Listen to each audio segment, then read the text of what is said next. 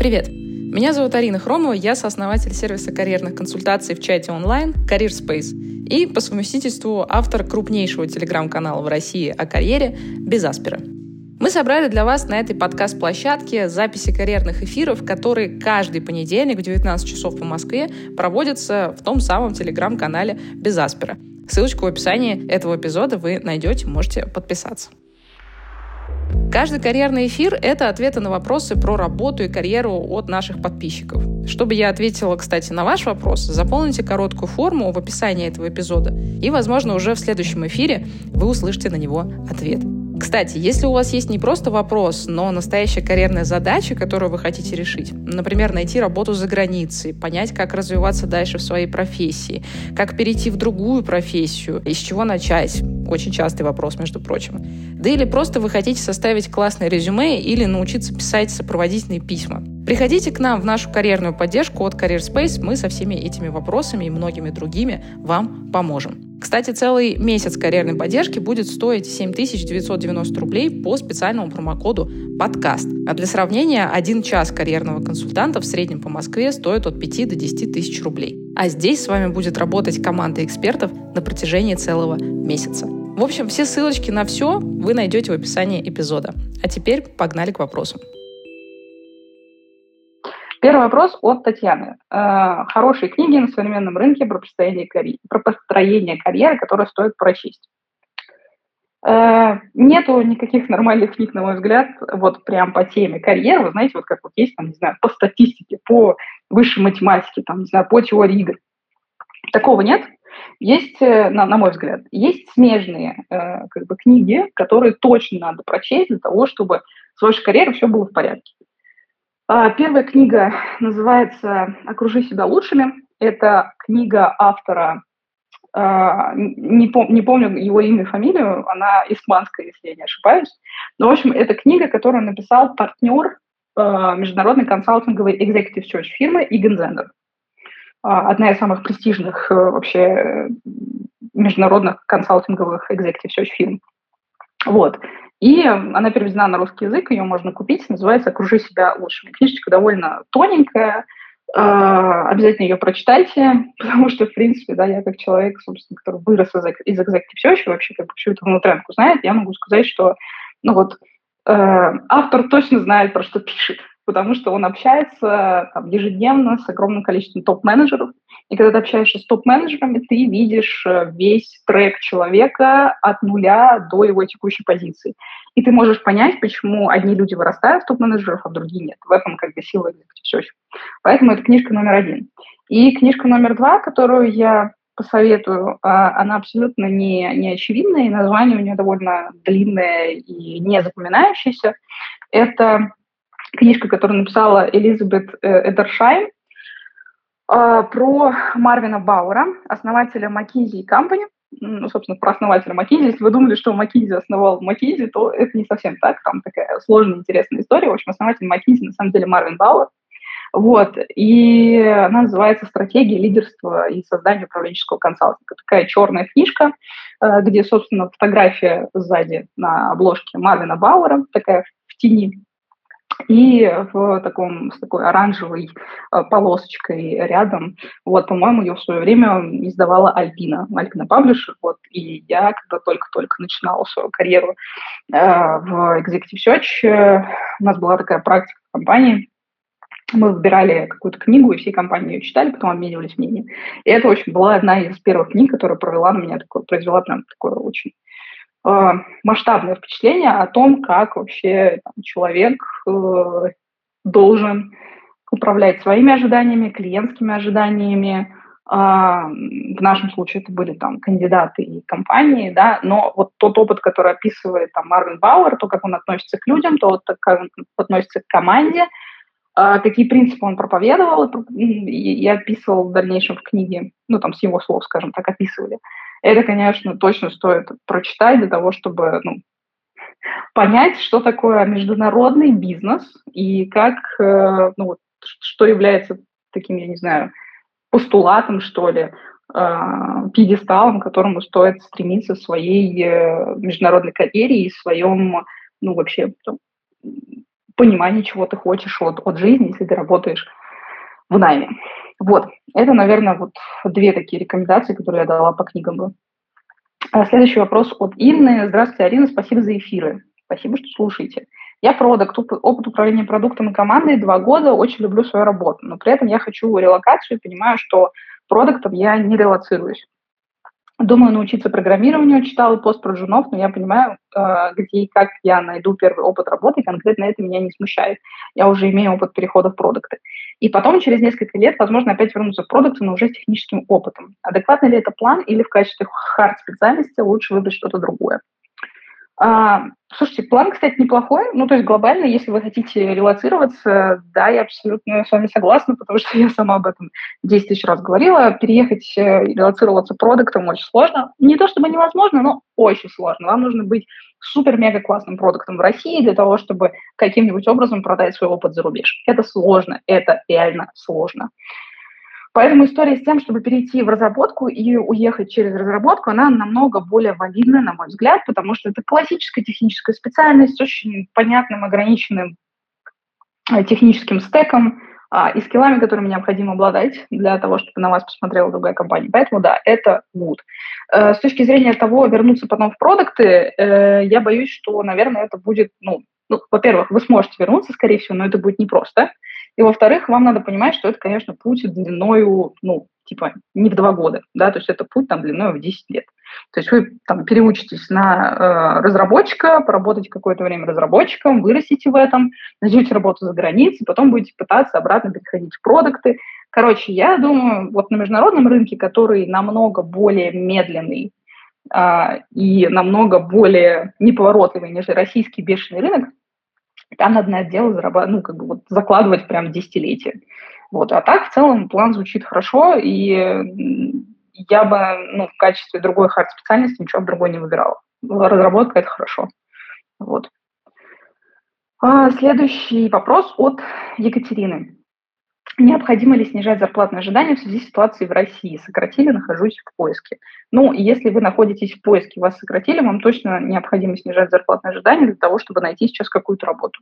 Потому что сейчас не те времена, когда м- вы можете выбирать между 10 офферами, да, даже разработчики, ну, скажем так, хорошие разработчики все еще имеют такую возможность, но большая часть э, этих предложений приходит от государства, ну, от государственных компаний. Не все разработчики э, продажные как бы, люди, не все готовы там, э, работать э, на каких-то странных государственных проектах. Вот.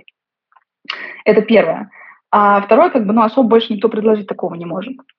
А, те, кто туда идут, в государственную историю, очень часто понимают, на что они идут и зачем они туда идут. В общем, к чему я это все? К тому, что если у вас сейчас нет вообще никакой работы, э, я не знаю просто, что у вас за профессия, но если вы не разработчик и не какой-то ультра офигеть какой разработчик, то я бы, да, на вашем месте снижала бы зарплатные ожидания, просто потому, что вам нужно сейчас найти какую-то работу. И дальше уже после того, как вы найдете какую-то работу, э, вы ну, как бы поймете, что вам дальше делать и искать что-то лучшее. Но вам сейчас главное вообще какую-то работу найти. Вот. Мягко говоря, непростая ситуация в стране. И я боюсь, что лучше она не станет в ближайшее время.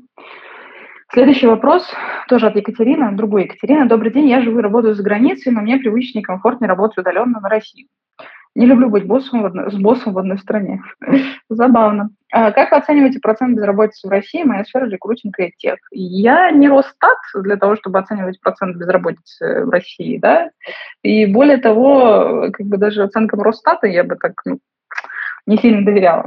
Вот, я могу просто просто как бы опереться не на статистику, а на свои как бы ощущения, которые складываются исходя из того, что мы на ежедневной основе видим в карьерной поддержке, что я вижу, общаясь с людьми. То есть вот из моего какого-то э, профессионального поля, из которого, собственно, складывается, ну, не то, что профессиональная интуиция, но какая-то какая картинка того, что происходит. А, я не знаю, опять же, какая у вас профессия, потому что а, ну если это рекрутинг, значит, наверное, рекрутер в education. Ну, наверное, так. А, я могу сказать, что у всех, за исключением а, senior и middle разработчиков, сейчас есть проблемки. Вот, абсолютно у всех. То есть я не встречала профессии, ну, есть только, пардон, в оборонке не работаете, вот, у которых сейчас нет проблем с поиском, с поиском работы. Это только вот оборонка, это только там middle senior разработчики классные. У всех остальных есть проблемы с поиском работы. Вот. Это первое, что я бы отметила про Россию. Второе. А, сегодня исторический момент, потому что я наткнулась на пост э, Владимирской, вот, э, который у меня в силу ну, определенных профессиональных претензий э, не личностных. Личностных оставим, не будем на это переходить. Вот. Но в силу профессиональных определенных претензий у меня есть как бы, ну, обоснование, почему я во многом э, с э, госпожой Владимирской не согласна. Ну, сегодня исторический день, в который я с ней согласна. Потому что сегодня я написала пост про то, что Скорее всего, в 2023 году все будет очень плохо с российской удаленкой, я полностью с ней согласна. То есть э, большие компании прикроют лавочку, а, возможности а, русским, кому бы то ни было, работать из-за границы на большие российские компании и получать спокойно свои денежки. Я уверена, что в ближайший год эту лавочку прикроют. Вот. Потому что никому, кроме как от близлежащих стран, находящихся рядом с Россией, никакой выгоды в этом нет. Вообще никакой. Деньги тратятся не в России, зачем России это нужно? Поэтому, если вы находитесь на официальном трудовом договоре где-то с э, какой-то большой компанией, скорее всего, вам позвонят, скажут, что у вас есть там, пару недель на то, чтобы перебраться обратно в Россию. Ну или давайте увольняться. Если вы работаете в какой-то небольшой и средней компании, у них есть возможность, э, наверное, как самозанятые с вами работать или как СП, там тоже есть большие сложности. Э, чаще всего там налоговая задолбает просто на больших масштабах. Но какие-то варианты такие есть. Вот, то есть э, это тоже будет влиять на конкуренцию, потому что внутрь страны обратно поедут люди, э, которые не захотят платить 30% от своего трудового договора и не смогут при этом договориться со своим работодателем на то, чтобы работать ну, как-то через обходные пути. Вот. И вот эти вот два фактора, на мой взгляд, э, скорее всего, сделают ситуацию в 2023 году э, такой рецессии э, без особых скачков, но которая постоянно, постоянно, постоянно катится вниз. То есть я пока не вижу никаких абсолютно предпосылок для того, чтобы ситуация становилась лучше. Пока что она становится хуже. Следующий вопрос от Ника. Здравствуйте, скажите, пожалуйста, на какую позицию в киноиндустрии слэш-продакшене логичнее всего переходить к креативному копирайтеру из рекламных агентств? Как вы оцениваете перспективы развития рынка кино и сериалов в России, учитывая международную экономическую обстановку? Большое спасибо, Арина. Э, так, ну давайте начнем с того, что вообще киноиндустрия, на мой взгляд, из того, что я видела и общалась вообще с этими людьми, не могу сказать, что у меня супер большой опыт. Почему он, почему он не супер большой? Потому что это очень куларная тусовка. То есть это тезис номер раз. Все, что связано с киноиндустрией, в широком смысле этого слова, это очень кулуарная тусовка. И туда очень сложно зайти. Надо быть своим. Есть, знаете, вот определенные индустрии, где вот надо быть своим. Например, есть такая э, индустрия, да, как спорт-менеджмент, в принципе, и она существует в России, там люди работают. Для того, чтобы туда зайти, надо быть своим, надо быть в тусовке. Э, есть киноиндустрия. Для того, чтобы зайти, надо быть своим, надо быть в тусовке, чтобы кто-то тебя представил, чтобы кто-то с кем-то тебя познакомил, чтобы ты каким-то образом залетел в эту тусовку. Вот. Очень похоже на какой-то, знаете, такой вайб, не знаю, там, столицы 2007-2008 года. Такой прям вот. Надо быть в тусовке. Поэтому, а, если мы говорим там про переходы, вообще не важно, на какую позицию вы перейдете, вам главное зацепиться в этой киноиндустрии хоть за что-то. Потому что это не просто сделать вообще. Но по-хорошему у вас должен быть какой-то человек, который вас туда приведет, который вас как-то порекомендует, который вас с кем-то познакомит. на кого вы попадете в эту в этой ситуации я а, ну, не могу даже спрогнозировать. Потому что, наверное, это одна из самых нелинейных индустрий вообще, где там с карьерными треками все совсем непросто. А, потому что ну, каких-то вот стройных карьерных треков просто в России не сложилось. Индустрия довольно маленькая. Что касается перспектив развития рынка кино, я все-таки не Антон Долин, да, для, того, чтобы э, делать такие перспективы и прогнозы. Ну, если вы хотите послушать мое личное мнение, то я не понимаю, как можно что-либо развивать вообще, искусственно себя ограждает чего-то. Вот. Я не понимаю, как там можно что-то развивать, когда у тебя вводятся законы, которые ну, запрещают авторам выражать что-то, да, какую-то повестку, э, связанную, скажем так, э, с идущими наперекор традиционному воспитанию и ценностям, э, патриотическому воспитанию в твоей стране. Вот. Я вот не понимаю, как в такой ситуации можно что-то хорошее делать и что-то, и что-то офигенное творить. Вот. Потому что для того, чтобы творить, я все-таки как человек, который во многом творит, придумывает и делает новые продукты, предприниматели – это, ну, как бы люди, которые творят, да, им надо что-то придумать вообще. Потом собрать это в кучку, систематизировать и отправить там в продакшн. Команду собрать классную, которая будет заряжена, которая будет нравиться то, что ты делаешь. Это все безусловно. Но предприниматели – это люди, которые творцы. И вот я, как человек, который что-то, наверное, немножечко так на своей там нише, потихонечку там, но что-то творит, вот не понимаю, как можно что-то создавать, находясь в кабале.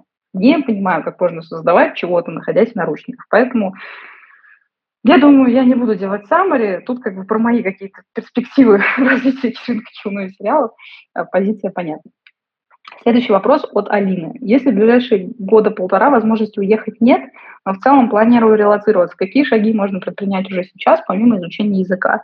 Я, Алин, к сожалению, не знаю, кто вы по профессии. То есть если ваша профессия не релацируема, а таких довольно много, да, то это одна стратегия. Если ваша профессия релацируема, и вы это понимаете, это другая стратегия. Для начала надо понять, в какой точке вы находитесь. То есть э, ваша профессия свободно релацируема, она слабо релацируема, она не релацируема, что с ней вообще? И уже после этого, ну, соответственно, сделать план, а что нужно сделать за ближайшие полтора года для того, чтобы э, уехать. То есть может переобучиться, может доучиться, может ничего не делать, просто прокачиваться в вашей текущей профессии.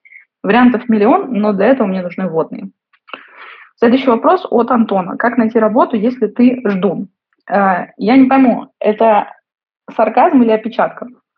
Ну, в принципе, в принципе, э, джуны в текущей ситуации действительно ждуны, поэтому я думаю, что Антон имел в виду джун все-таки, вот, но опечатка забавная.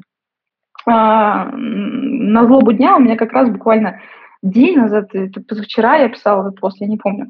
Вот ровно был алгоритм, как найти работу, если ты джун. Там было четыре пункта, значит. Первый, у вас обязательно должна быть, быть опыт работы. Как хотите, где хотите, у вас должен быть опыт работы. У меня э, недавно появился э, кейс, э, э один из наших подписчиков, с которым мы проводили такое э, КАЗДЕФ интервью, рассказывал, что он первую свою работу по новой профессии нашел за еду, в прямом смысле этого слова.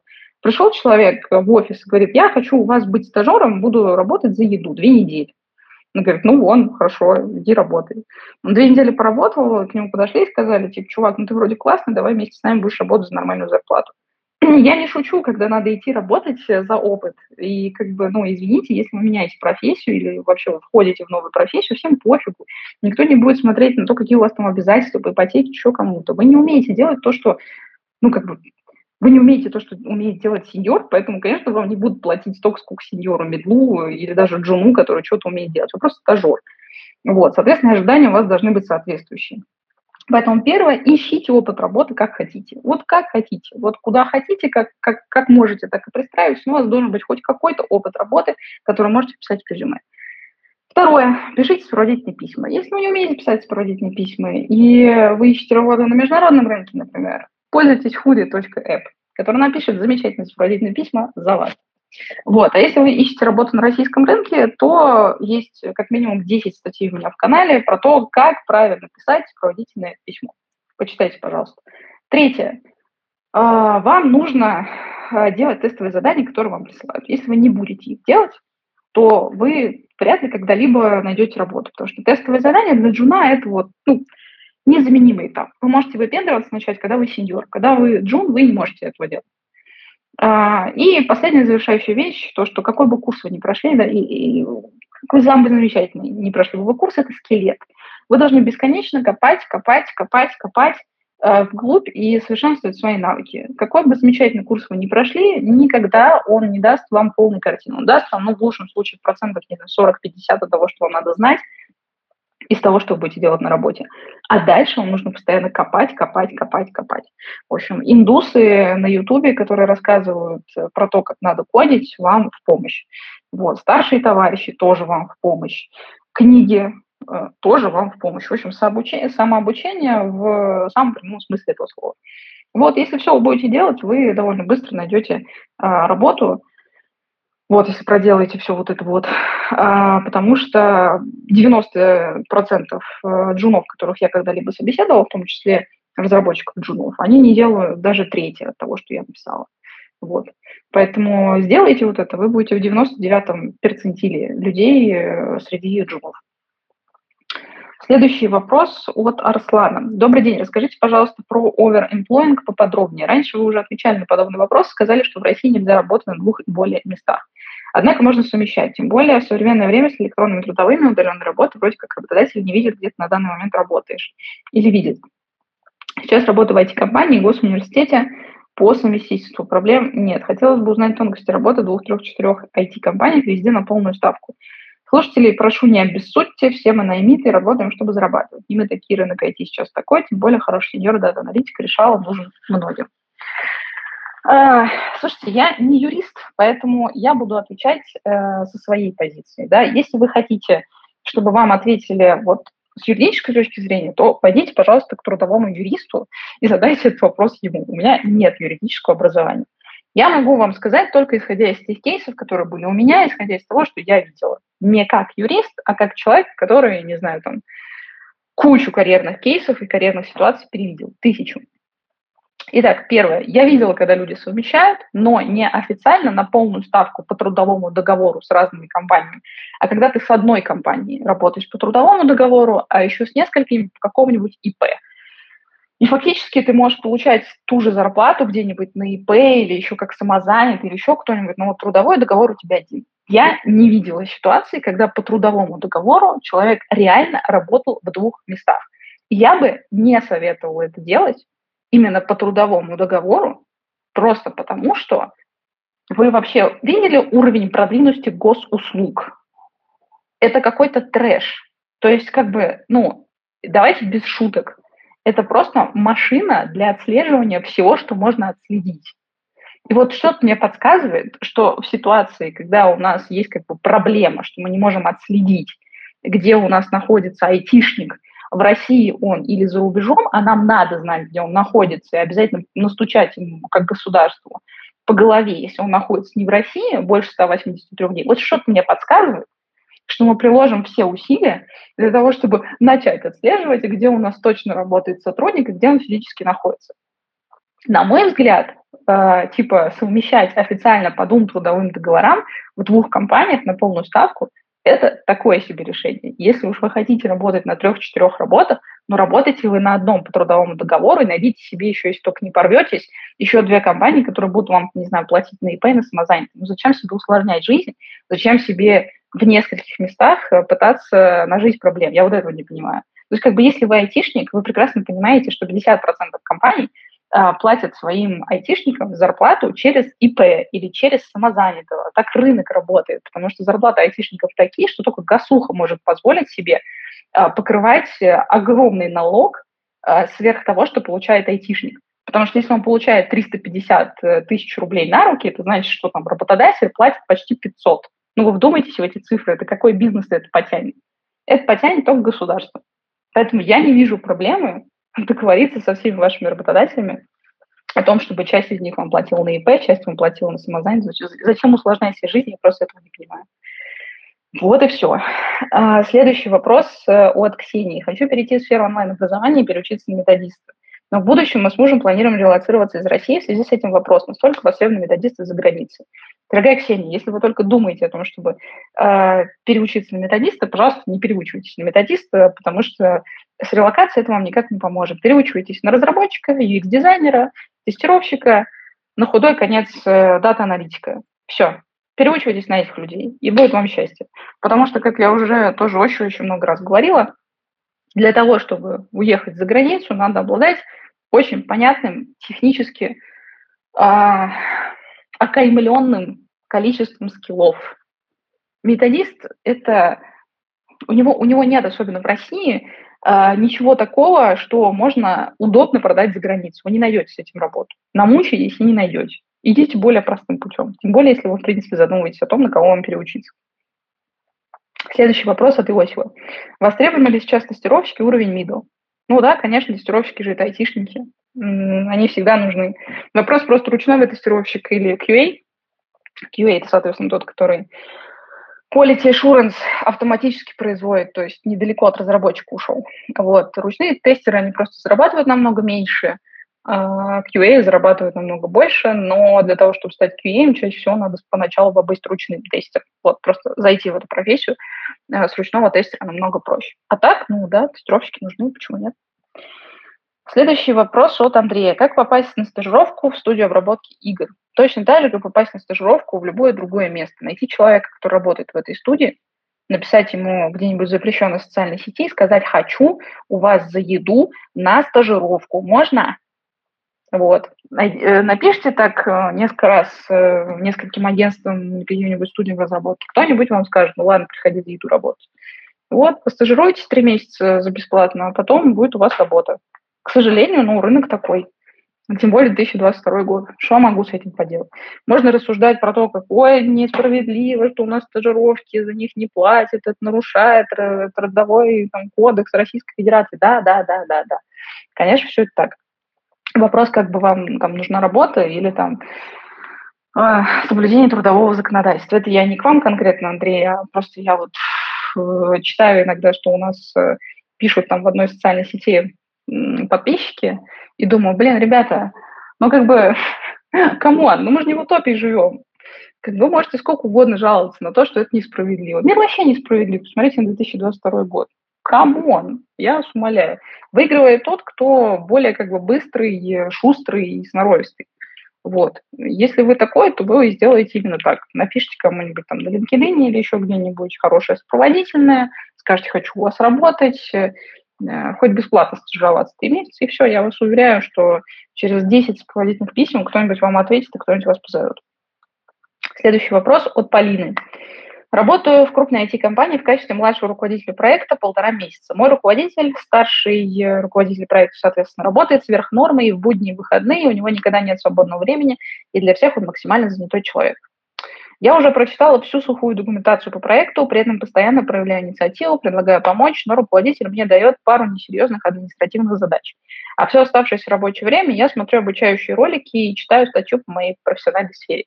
Для некоторых это может быть работа мечты, но у меня есть свои амбиции, желание развиваться и применять знания. Руководитель, судя по всему, не умеет, не хочет делегировать или не доверяет. Вопрос. Как грамотно влиться в рабочий процесс, если тебя к нему не подпускают? Ну, смотрите, а, первое, я не знаю вашу структуру организационную, попробуйте влиться в какие-то другие проекты с каким-то другим руководителем проекта, не знаю, поговорить, э, попробовать э, что-то, находящееся рядом от ваших непосредственных задач. Это первое. Второе, можете попробовать с вашим руководителем напрямую поговорить. Иногда просто надо говорить языком, да, как везде. Вот у людей им, вот, если говорить какими-то, да, там, библейскими сказаниями, да, просто божий дар разговаривать, да, э, членораздельная речь, так сказать, которую они очень плохо используют в жизни.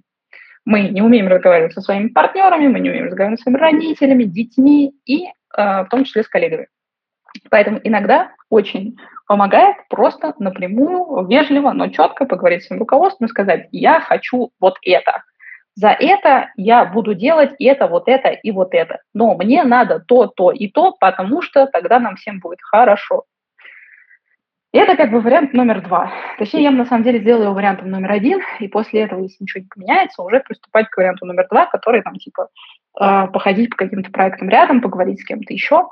Вот. Ну и третий вариант, если первые два не сработали, ну как бы можно, конечно, еще раз попробовать с начальством поговорить, но кажется, что если ничего не меняется, ну, наверное, если для вас, да, там вообще развитие свое собственное на первом месте, то, может придется сменить компанию, потому что, ну, или там, не знаю, внутри какой-то переход сделать, потому что вряд ли вы будете развиваться таким руководителем, к сожалению. Следующий вопрос от Максима. Арина, здравствуйте. Вы меняете стандарты профориентации, подходы в рекрутинге. Не описать пары слов, как это ценно и здорово. Ой, ну это прям бальзам мне на душу. Максим, вы прям мастер комплиментов, без, без, без какого-либо лукавства и сарказма. Ох, кто-то кто, кто мне это сказал, что мы меняем э, рынок. классно. Я, блин, я очень рада, ценю это. Спасибо большое. Вопрос. Ранее вы упоминали, что UX UI является топ-3 профессии для релокейта. А что в этом плане можете сказать для старта на нашем рынке в качестве первой работы и коммерческого опыта в текущих условиях и полным переобучением почти с нуля. Сохранится ли, на ваш взгляд, данный направление в перспективе ближайших лет по стране и миру? Знаете ли вы компетентные курсы по данной теме? Спасибо. Ну, во-первых, я думаю, что сохранится, потому что до тех пор, пока работают IT-продукты, а, будут существовать, потому что это как, ну, один из трех столпов того, что есть в IT-продуктах. Есть дизайн, есть разработка, есть аналитика. Вот дизайн – это там один из трех столпов. Но есть еще там четвертый столб, там тестирование. Но это, в принципе, как бы вот в какой-то степени, ну, ну ладно, нельзя это отнести к разработке, пускай это будет четвертый столб, пускай будет тестирование. Вот, поэтому я считаю, что сохранится. И в России сохранится. Просто конкуренция повысится, потому что э, зарплаты поурежутся по, по понятным причинам, потому что удаленку запретят, скорее всего. А дизайнеры такие люди, которые хотят работать часто на удаленке. Соответственно, за какие-то оставшиеся удаленные позиции э, будет высокая конкуренция. Вот. А, ну и в целом, как бы, когда, да, я уже много раз говорила, когда происходит какой-то кризис, то у всех падают ожидания, это нормально. Соответственно, там сеньоры могут присматриваться к каким-то позициям, там, middle plus, да, а медлы могут там присматриваться к чуть более меньшим позициям, еще что-то. Таким образом, на каждой ступеньке появляется больше конкуренции. Но это как бы не говорит о том, что профессия умрет. Да не умрет, конечно. А, не умрет, потому что IT пока что не умерла в России и их дизайнеры будут нужны. Что касается курсов, я уже говорила, что глобально, во-первых, я устала всем бесплатно рекламу делать, если что. Вот реально, мне кажется, Карпов курсы мне уже просто миллионы должны за, за то, сколько я прорекламировала их курс по аналитике абсолютно бесплатно. Поэтому не буду я больше никому делать бесплатную рекламу, надоело. Вот, ну, шутка. А, шутка, да не шутка, ладно. А, и что касается, ну, в целом, если серьезно, про курсы, то они все примерно одинаковые. То есть, если вы хотите, вы можете как бы самостоятельно обучиться этой профессии, если у вас достаточно дисциплины и системности. Вот. А если недостаточно, ну, выберите какой-нибудь курс любой. Они плюс-минус одного и того же так себе качество на всем рынке. Вот. Это курсы дадут вам скелет, э, но никогда не устроят вас на работу. Дальше все будет зависеть от вас. И возвращаемся к теме, типа, как искать работу, когда вы джун. Вот. Следующий вопрос от Саши. Обсуждали с компанией переход к ним на позицию внутренних коммуникаций. Это что-то вроде внутреннего перехода из одной компании в другую, но при этом это компания одной группы. По внутренним правилам при таком переходе нельзя запрашивать повышение ЗП. Провели 4 интервью, сделал тестовое. Все это заняло около месяца и много нервов. А в итоге мне сказали, что будут искать дальше кого-то с большим опытом. Мне стало очень обидно, слишком много этапов прошли. И вот на днях мне написали снова и попросили контакты руководителей, хотят меня рассмотреть на эту позицию. Но я не готов на переход туда после таких финтов без улучшения условий. Ведь я могу успешно пойти в любого другого гиганта, и мне предложат лучшие условия. Подскажите, как аргументировать при обсуждении оффер, что я хочу не такие же условия, а плюс 25%. У меня закономерный вопрос, Саша, зачем вам тогда в эту компанию, если вы, как вы говорите, можете пойти в любого другого гиганта, знаете, плюс 25%? То есть вопрос, какой, какой смысл здесь оставаться реально? То есть какова ваша мотивация, если вы хотите там прибавки одной четвертой э, к вашей зарплате, и для вас это критично. В этом нет ничего плохого, но просто я как бы да, даю вам те же аргументы, которыми вы описываете ваш запрос. Какой вам смысл реально оставаться в этой компании? То есть какой, в чем прикол? Вот, если вы можете пойти в любой другой IT-гигант, так, может быть, вам стоит в этот IT-гигант сходить. Ну, это как бы мысль, мысль номер один, да, мысль номер два. Вы не сможете говорить компании типа, а вот у Яндекса или где-то там еще, не знаю, про кого мы говорим, а, мне заплатят на 25% больше. Так не прокатит. Вот. Прокатит э, только если вы аргументируете это тем, что вы какой-то ультра-экстра э, классный, офигенный спец. Вот только этим.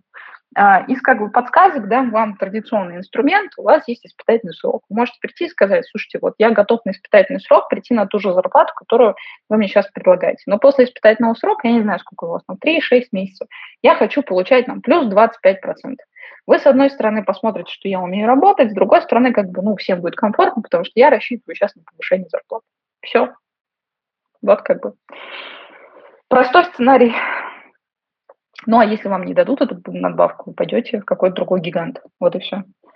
А, добрый день, спасибо за ваши эфиры, спасибо, что слушаете. Подскажите, пожалуйста, если пройти обучение, после него проще войти в продукт-аналитику или программирование, или примерно одинаково по сложности? Вопрос от Маргариты. На мой взгляд, э, э, тяжело в учении, легко в бою, и в этом отношении я выбираю программирование. Программирование я выбираю тебя. Вот, потому что Программирование — это, ну, если мы говорим особенно про бэкэнд или там, про фронтенд, там чуть полегче, бэкэнд — это совсем сложно. Но глобально э, разработчики, как бы они, на, на них есть спрос даже сейчас. Вопрос в том, что там, начиная с middle 'а, да, на них есть э, спрос, но э, это как бы история, которая, если вы, в которую вы запрыгнете, вы никогда не будете иметь никаких проблем. То есть это очень четкая, понятная техническая специальность, и она выигрывает у всех. Ну, реально у всех. Поэтому э, я бы, конечно, э, жела, ну, как бы советовала вам программирование. А если вы потом по какой-то причине захотите перейти в продукт-аналитику, вы в нее точно перейдете. Сто процентов. А, следующий вопрос от Ивана. Что имеет в виду HR, когда спрашивает, по какому принципу я буду выбирать компанию, если мне поступит несколько предложений? По зарплате, разумеется, если все остальное плюс-минус одинаковое. Как правильно отвечать на странный вопрос?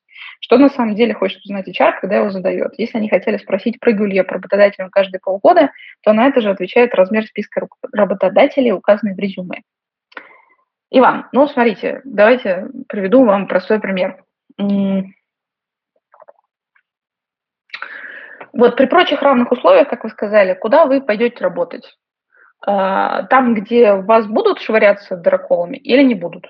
Ну, такой очень абсурдный, а, но очень живой пример. Между прочим, я знаю абсолютно российскую компанию, очень известную, между прочим, с претензией на международную, да, да, да, в которой собственно, до сих пор кидается драколами, между прочим, своих сотрудников. Вот. Так что э, пример, можно сказать, абсурдный, конечно, но имеющий претензию на жизнь. Это во-первых. А во-вторых, как бы возвращаясь к нашему вопросу, я думаю, что вы как человек не склонный к мазохизму, э, выберите э, пример да, и компанию, где вас не будут э, швыряться дыроколом. Даже если в этой замечательной компании вам будут платить аж на целых, не знаю, 5 тысяч рублей больше. Ну, вы вряд ли туда пойдете, понимаете? То есть я утрирую это для того, чтобы вам показать, что на самом деле, когда вы выбираете компанию, любой нормальный человек – если только он не психопат, а, он, я поэтому я говорю, что нормальный да, человек, а, он не выбирает компанию исключительно по зарплате. Ну, потому что есть еще какая-то, ну, маленькая, ну, хоть какая-то совокупность факторов, которая толкает вас а, либо к первому, либо к второму, если у вас там есть еще какие-то варианты, либо к третьему варианту. Не бывает так, что вы выбираете только по зарплате. А если это так, то это очень-очень рискованно. Поэтому, когда HR задает такой вопрос, она хочет понять, а как вас еще можно мотивировать есть хоть что-то в работе, что вас мотивирует помимо денег. Потому что на самом деле, если вас мотивируют только деньги, понятно, что мы все работаем за деньги. Я сейчас никого не дискредитирую, не хочу обидеть. Но если мы с вами работаем только за деньги, такой зверь, как выгорание, он прям подкрадывается к нам, подкрадывается сзади. Мне кажется, еще чуть-чуть, и как бы вот прям закинет эти цепкие лапы вам сзади на спину. Вот, потому что невозможно проводить 8 часов минимум в день на работе, где вам не нравится команда, где вам не нравится то, что вы делаете, где вас тошнит от начальства, где у вас нет свободы реализации, где, я не знаю, там, вам надо пилехать в офис 5 дней в неделю к 7 утра э, на протяжении всей рабочей недели. Ну, короче говоря, я считаю, что есть огромное количество факторов, которые влияют на ваш выбор, которые вы просто не берете в расчет. Посидите и подумайте, что еще влияет на этот выбор. А, составьте себе списочек и дальше подумайте, ну, какой из, из, из ответов можно, можно рассказать HR. Глобально, ну, ответьте что-нибудь про корпоративную культуру. Э, потому что швыряются ли в компании дыроколами или не швыряются, я вам так скажу по секрету, это тоже часть корпоративной культуры. Если вы работаете в компании, в которой швыряются дыроколами, и вы там все еще работаете, значит, вам ок. И значит, вам ок с этой корпоративной культурой. Вот подумайте, что для вас в числе там, не знаю, ингредиентов этой корпоративной культуры является окей, а что не является не окей. Вот, и это ответь HR, и все. То есть, э, когда, когда человек задает вам этот вопрос, он просто хочет понять, как еще вас можно мотивировать. Потому что мотивировать вас исключительно деньгами – занятие неблагодарное. Не только вас, а вообще как бы любого человека, работающего в компании. Следующий вопрос от пум-пум-пум-пум. Давайте от Виктории. Каковы могли бы быть мои перспективы карьеры в России, бакалавр лингвистики, второй год работы языковым ассистентом в Германии? Сейчас стою перед выбором оставаться в Германии или возвращаться в Россию. Работу учителем не рассматриваю, так как она исключает карьерный рост по определению. Стоит ли кардинально менять сферу, на какие смежные сферы стоит обратить внимание? Спасибо. Ну, если вы э, заканчиваете сейчас магистратуру в Германии, я не совсем понимаю, зачем вам возвращаться в Россию. Потому что магистратура в Германии, в принципе, вам открывает э, двери на международный рынок.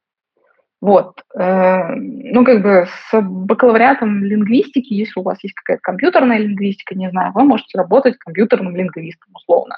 Над какими-нибудь IT-сервисами, где нужно обучать какие-нибудь, допустим, э, нейросети и модельки. Вот я думаю, что в какой-нибудь балаболке, это аналог международной классной сети, нейросети, GPT, GPT-3, наверное, даже точнее, а, которая пишет сама текст и отвечает на вопросы, вот эта вот разработка Яндекса, да, вот я думаю, что с ней работало много компьютерных лингвистов, в частности, которые обучали ее говорить как э, человека. Кстати, забавный факт, если вы никогда не пользовались балаболкой, обязательно попользуйтесь, потому что она говорит как типичный гопник.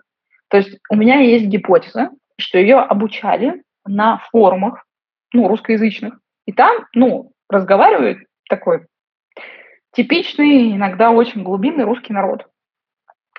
И разговаривает, ну, скажем так, простоязычными оборотами, да, без претензий на какой-то parler français. Вот. И в результате вот эта балаболка, она реально разговаривает как гопник.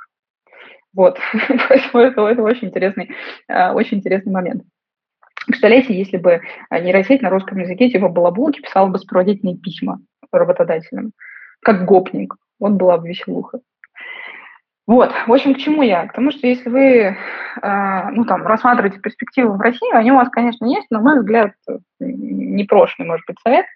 Зачем сейчас российский рынок, если у вас есть зарубежная магистратура? Вы, наверное, не просто так туда поехали ее получать.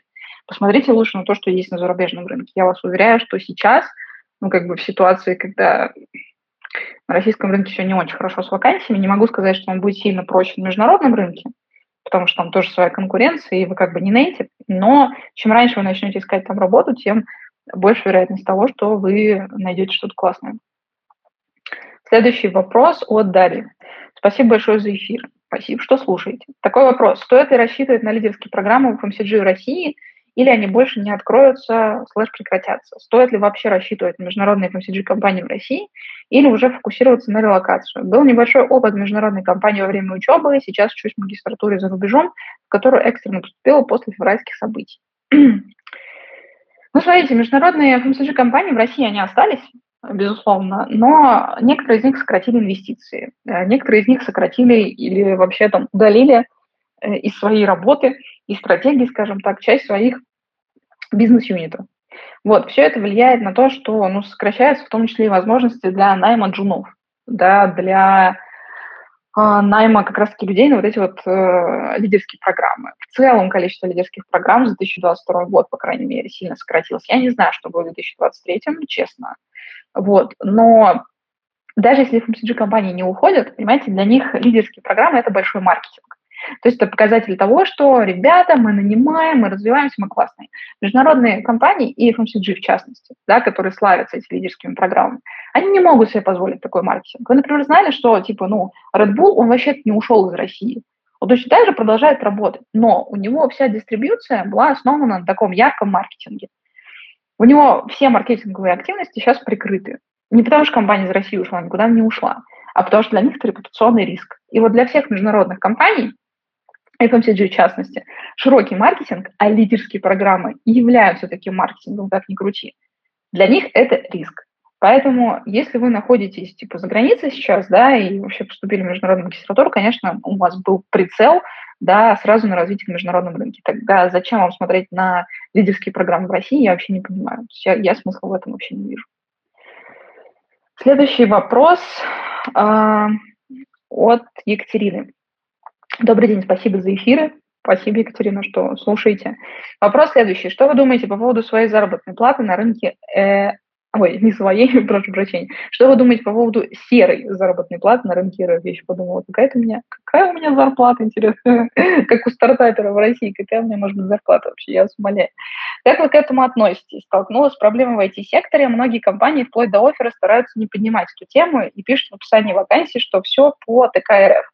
Однако, когда речь начинает идти об оформлении договоров, то скрывается, что оформляют официально, но лишь по минималке. 20 тысяч в Москве, а большую часть ЗП дают в конверте, больше 100 тысяч. Слушайте, ну, э, давайте я буду отвечать на этот вопрос э, как обычный человек, да, а не там, а, а не как полиция нравов. Отношусь я к этому нормально, потому что могу понять компании. Э, могу их понять, потому что знаю, сколько обычная компания должна платить налогов нашему замечательному государству. И то, что это не просто непомерные налоги, а вообще просто не понимаю, как у нас хоть какие-то бизнесы существуют. Э, я вам клянусь, это что-то нереальное. То есть ты на сотрудников платишь такое количество налогов, что в страшном сне ни одной европейской компании, ни одной, ни, ни одной американской компании вообще не приснится.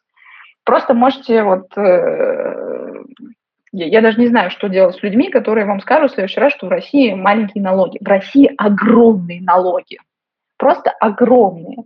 Просто все сделано таким замечательным образом, что вы не знаете о том, что вы еще там 30 фигом процентов налогов платите не сами, а за вас платит работодатель. Но прикол в том, что это ваши деньги. То есть если вы получаете 100 тысяч рублей гроссом, и 13 тысяч за это вы платите в виде НДФЛ, за вас еще работодатель платит 30 тысяч. Итого вы на руки получаете 87, а не 130. И то, что эти 30 платит за вас работодатель, не значит, что это не ваши деньги. Это значит, что эти же деньги вы недополучаете, с чем я нас всех как бы поздравляю.